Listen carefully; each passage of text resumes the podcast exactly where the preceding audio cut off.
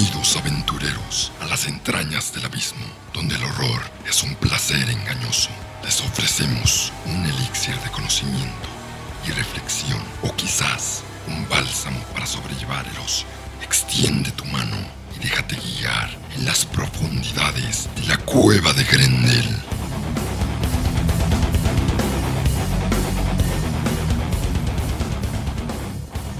Mucho gusto aventureras, aventureros, soy Andrés Rodríguez, la voz principal de la cueva de Grendel y empezamos este nuevo episodio después de un top bastante largo, bastante sangriento. El, episodio anterior sí fue una, una ganga de sesos imaginarios. La verdad, este, disculpen, disculpen por, por, por haber expresado tanta morbidez, putrefacción, Se me fue el hambre. Cada vez que vean una, una, un espagueti boloñesa, piensen, piensen en todo lo que escucharon en el episodio anterior, donde hablamos de tripas y de cómo los japoneses este, no tienen, no, son, unos, son unos descarados cuando se trata de, de este tipo de, de historias y personajes algo eh, incómodos bastante para muchas culturas. Pero bueno, eso ya es en el pasado. Sin embargo, regresamos con otro top. Este top no necesariamente es un... Es más un listado que un top. Pero pues sí tienen su, su relevancia dramática. Vamos a ponerlos en un de menor a mayor en cuanto que no se lo van a esperar o que va a ser bastante interesante aprender de ellos o investigarlos por su parte. Estoy hablando de un top 3 de entidades, de dioses, de dioses corruptos, maliciosos, espeluznantes. No sé qué traigo. Luego, luego, luego. este, de tres entidades espeluznantes que parecen ser dioses, pero no lo son. ¿Acaso eso no es curioso? no, o sea, me la quiero pasar bien. Este. Tres seres que realmente parecen ser sacadas de una historia uh, de cosmicismo lovecraftiana, de este círculo de autores que empezaron a crear entidades alienígenas, pero los que les voy a narrar ahorita no necesariamente son alienígenas, no necesariamente son parte de la escuelita de Lovecraft. Hay uno que sí está medio influenciado, pero este no se trata de ir a lo de siempre, ¿no? Porque incluso hace poco, de repente uno está en, en, TikTok, está en, en, Facebook, cualquier red, y se encuentra como que tops y tops y tops de criaturas y siempre son las mismas, siempre están este, que Cthulhu, que Nyarlathotep, que el rey amarillo, que el rey carmesí, siempre te muestran los mismos SCPs, o sea, no hay una, una variación. Incluso cuando quería como que investigar más para el anterior top de las películas gore, como que refrescar mi memoria, encontraba las mismas y mismas películas de horror y era como que, bueno, o sea, hay, hay, una... Hay una ramificación, hay un... Hay un mundo, hay un abanico, una gama de, de, opciones y alternativas a lo de siempre. Y claro, una de las cosas, una de las entidades que voy a mencionar aquí es de un autor bastante prolífico, es de un autor muy conocido por muchos. Y este, me pareció relevante de mencionar porque no es uno de sus libros más famosos. Bueno, de sus dos libros más famosos. Pero bueno, ya llegaré a ese punto. En este caso voy a mencionar seres que sí llegan a ser casi como dioses, seres que, que rebasan lo que son ángeles, es decir, podría mencionar a los cenobitas de Clive Barker o otros, otras criaturas bastante malévolas. Pero pues realmente quiero ir con estos tres porque me parecieron interesantes y pues hay, hay, que darle difusión, ¿no? Hay que darle difusión a la cultura. Sin embargo, creo que el último que voy a mencionar no me van a, muchos me van a, no me lo van a perdonar. Este, pero es mi podcast. Eh, es mi podcast. Ah, y empiezo este listado, este top, con la entidad cibernética, robótica, tecnológica AM de el cuento largo de Harlan Ellison. La historia se llama No tengo boca y debo gritar. Esta historia de, de horror, de ciencia ficción, cuenta la creación de una red cibernética, de un, de un Skynet, de una Matrix a otro nivel. Incluso muchos dicen que la primera instancia de este tipo de ser computacional que se revela en contra de las máquinas, en paralelo a Asimov, cosas por el estilo, es, es este cuento. Eh, con este autor. Este autor tiene muchos libros donde combina ciencia ficción y horror. Pero este cuento es como que el que va a destacar más. Y esta entidad, AM, realmente lo hace. Porque, como dije, imagínense un Skynet, imagínense una red eh, cibernética, Infinitum, Movistar, eh, que, que controla todos los medios, que controla todo que es tan poderosa que, que no, hay nada, no hay nada que se le pueda comparar y que literal el mundo se ha vuelto un, una compilación de aceros y de metales porque poco a poco esta red cibernética se volvió hardware y toda la Tierra dejó de ser pues tierra y dejó de ser océano y solo fue AM, esta entidad cibernética, este dios de Deus ex machina en todo el significado de la, de la palabra.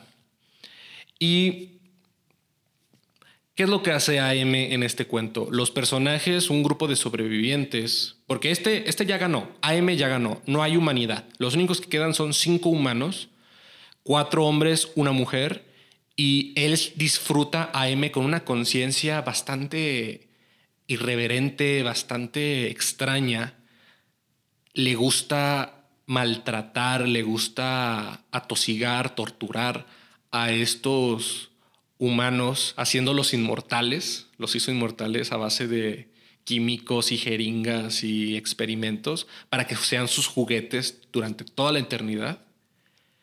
Y pues la historia va contando de cómo estos intentan sobrevivir hasta cierto punto incluso están buscando la muerte, están encontrando la manera de que AM deje de, de, ser esta entidad laberíntica que es.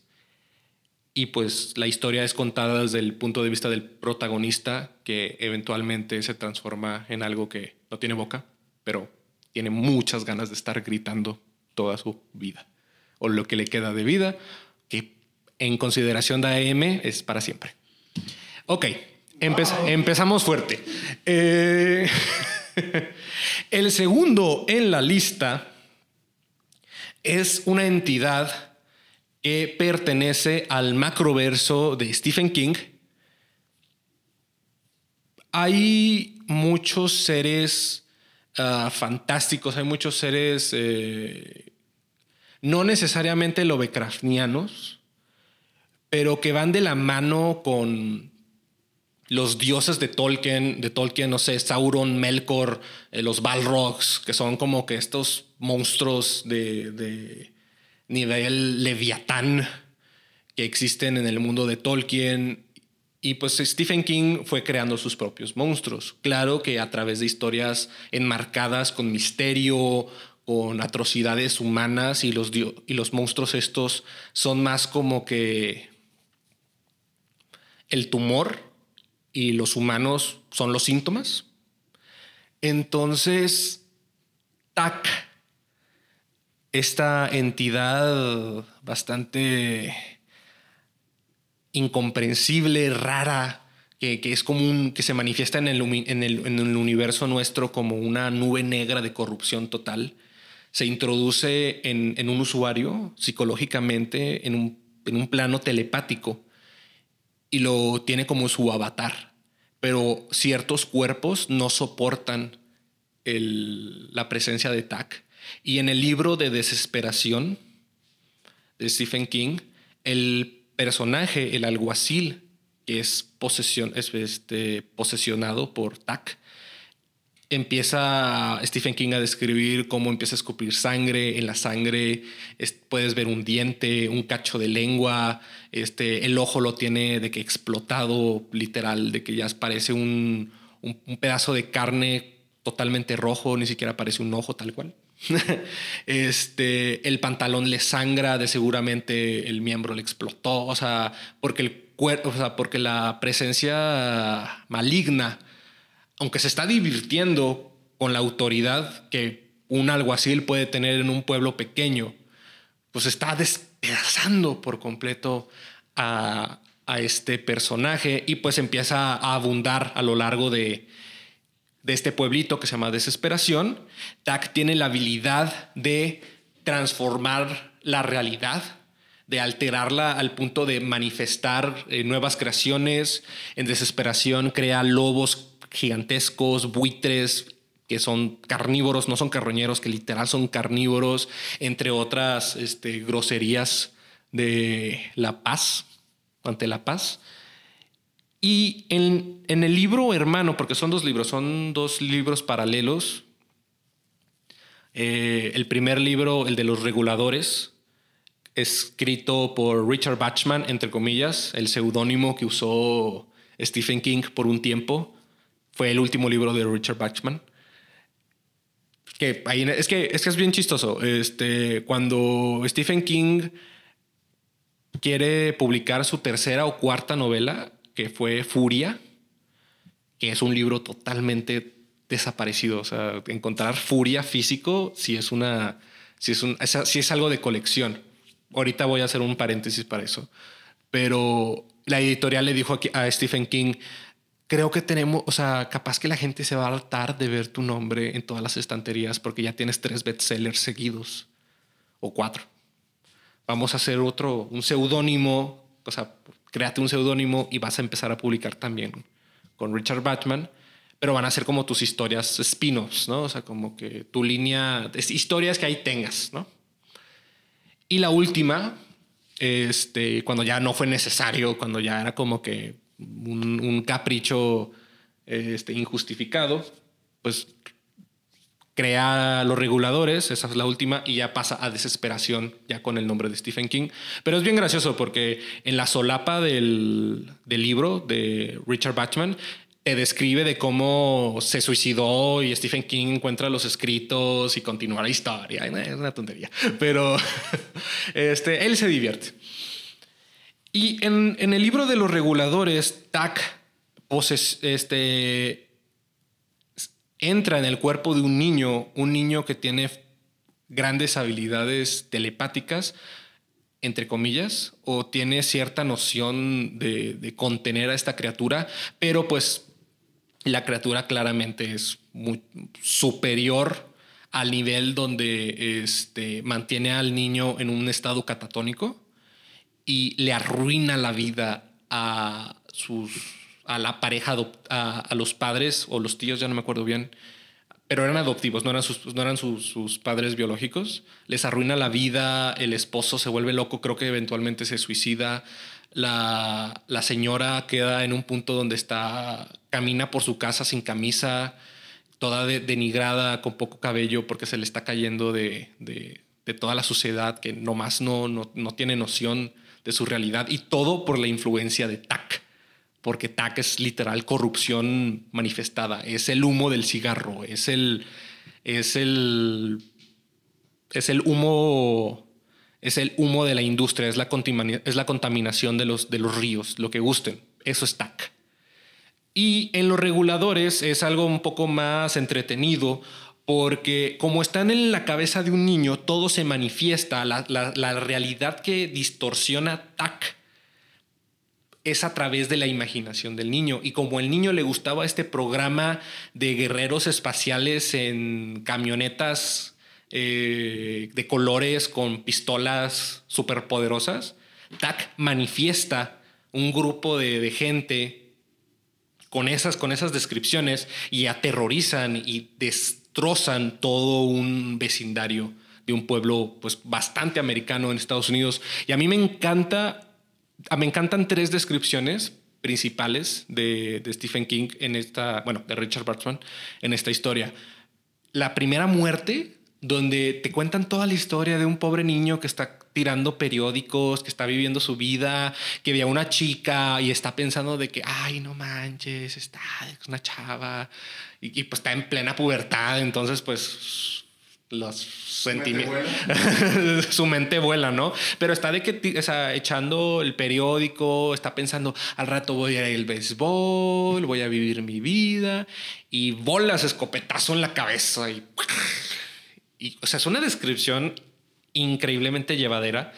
Y luego hay otra donde entre explosiones y explosiones y explosiones, una chava que no era del vecindario, que nadie conocía, un vato se está intentando de arrastrar y ubica que está esa chava y está como que, ¿estás bien, chava? Y, la levanta y la chava de que la cara totalmente este, destrozada por las explosiones sin dientes y estás como que, oh, Dios mío.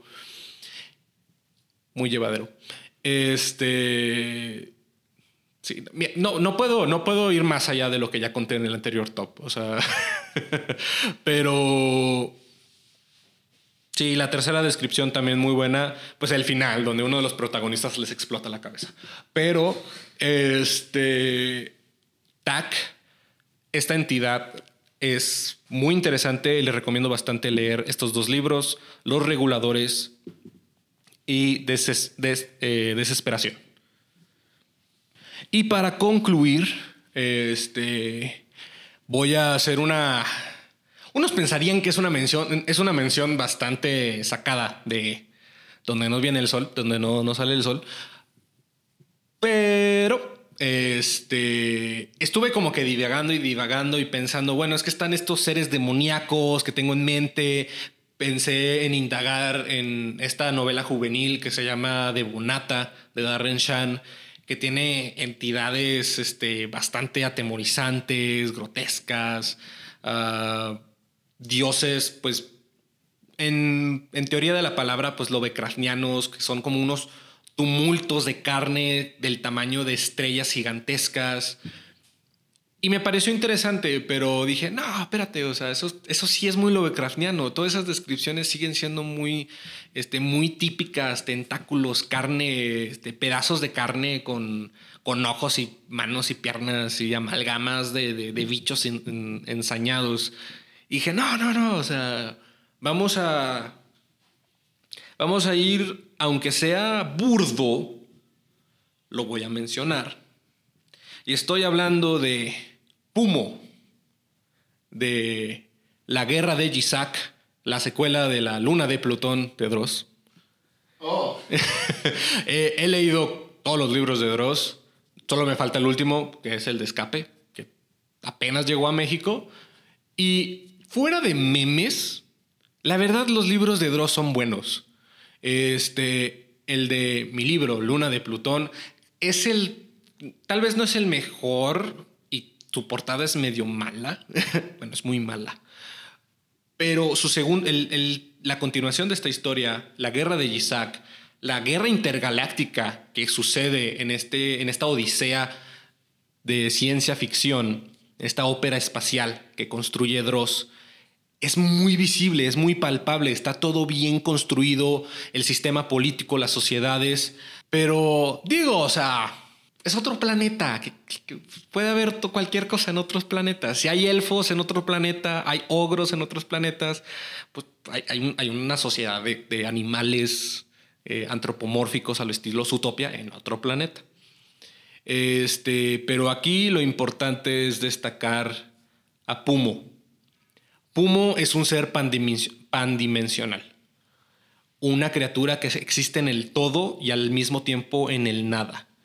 Es un ser que muy apenas tiene conciencia de sí mismo porque es tan extraño, abstracto y gigantesco que equivale a lo de los dinosaurios, la, la teoría de que los dinosaurios necesitarían dos cerebros para poder controlar un sistema nervioso tan grande, en los que eran como los, o sea, los dinosaurios más gigantescos que, que, se han encontrado los paleontólogos, está la teoría de que, bueno, o sea, estos animales o sea, necesitan un sistema nervioso mucho más avanzado para poder controlar ese, ese tamaño de, de cuerpo.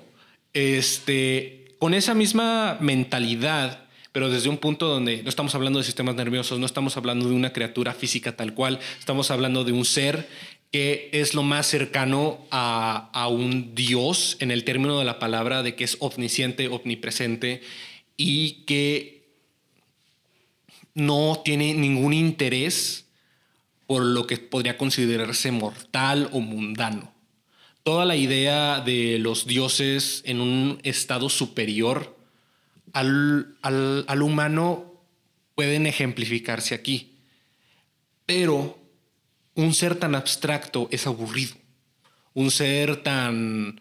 está en todas partes y cosas por el estilo. Es demasiado... Ah, ¿Cómo lo explico? Ah, rosa con, con tendencias que todavía se, que se practican, con la omniscencia divina pero estamos hablando de una novela y en, una historia donde un personaje tiene nombre y este personaje tiene interacción, pues está en todas partes y está en todos lados. No es una descripción que, sea muy dinámica en términos de trama. El personaje necesita acción, el, personaje necesita interactuar, este, necesitas ponerle cara. En el, caso de este, en el caso de Pomo, su cara es un dos puntos y un tres.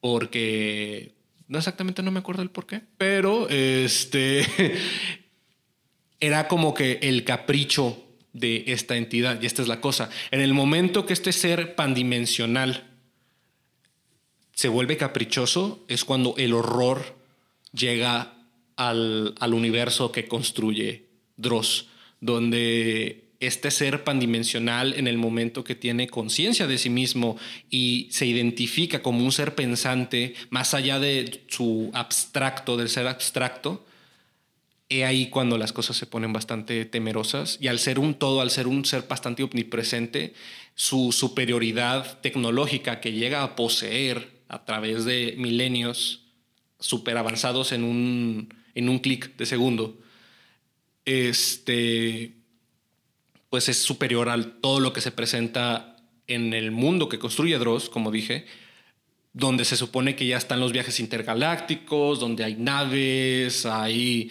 este conducto de velocidad luz, cosas por el estilo. Tú dices, eso ya es, eso es este, el sueño de, de cualquier civilización que quiere llegar más allá del espacio, quiere llegar más allá del espacio incluso, porque estás viajando a velocidad luz, porque estás cruzando las fronteras de las fronteras.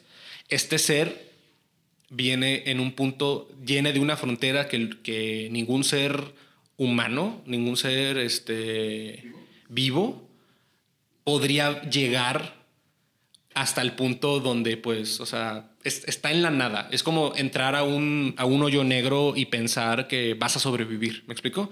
Pumo sale del hoyo negro él, habita el otro, el otro lado del hoyo negro. Y para él fue fácilmente, o sea, el hoyo negro es la puerta de su casa. Sin embargo, como dije, este, ya este cero este, tiene planificaciones bastante caprichosas y es porque está en búsqueda de lo que le, de lo que le dio conciencia, que es un pequeño libro o unos pequeños cuentos que tienen la palabra Pumo y por eso él se identifica como Pumo. Y está en la necesidad de buscar otra vez esta, esta, este librito que le llegó por incidente, por accidente, por total. Creo que es una nave que llega a su nada, porque se supone que es donde él vive es el vertedero del espacio, donde las cosas eventualmente llegan y nunca se van a volver a encontrar este, él pues las ve, pero los ve como pues, polvo. Sin embargo, en algún punto pues llegó a tener conciencia, fue gracias a ese libro, pero ese libro desaparece y está en búsqueda de encontrarlo nuevamente y descifra desde un punto demasiado cósmico, y leí este libro hace bastante, eh, a base de una calculación donde destruye tales planetas cierta configuración cósmica va a traer de regreso lo que perdió. Y pues uno de estos planetas es el planeta donde sucede toda la guerra de Yisak. Y es esta sociedad muy avanzada socialmente, muy avanzada en muchas cosas, contra un ser que literal es este, un desastre cósmico. O sea, está que caiga un meteorito, que caiga un cometa, que caiga un asteroide, que se crea un hoyo de gusano, que explote un sol y luego está Pumo que llegue a la Tierra, ¿no? Y realmente eso creo que es algo más, más interesante, más allá de seres lovecraftianos que si los ves te vuelves loco y tan tan. Este es algo pues que, es diferente, que, Dross lo, lo supo manejar bien. Es un, es un, monstruo creado diferente, distinto, y que tiene esta tendencia de nada me importa, pero en el momento que me importe, he ahí el problema. He ahí la complicación, porque incluso hay una escena donde llegan todos estos como que robots súper avanzados al planeta y ya cuando lo ponen en la escala se dan cuenta de que esos robots literal es, es como estar peleando contra la aspiradora de, de, Pumo. Porque todavía no has visto su. Todavía no has visto las pistolas que él tiene. Pero bueno, eso ya es entrar en, en otro tipo de discurso, vocabulario y ya. Este, aquí solo era de difundir estos, estas tres entidades, AM, TAC y Pumo. Tres dioses que que viven en los libros y si algo similar vive en el cosmos, pues no hay esperanza. Espero que les haya gustado el episodio, ya conocen el camino. Se acabó el tiempo, las sombras asimilan tu piel, tu carne y alma. Vete antes de ser consumido, nos veremos otra vez. Ya conoces el camino.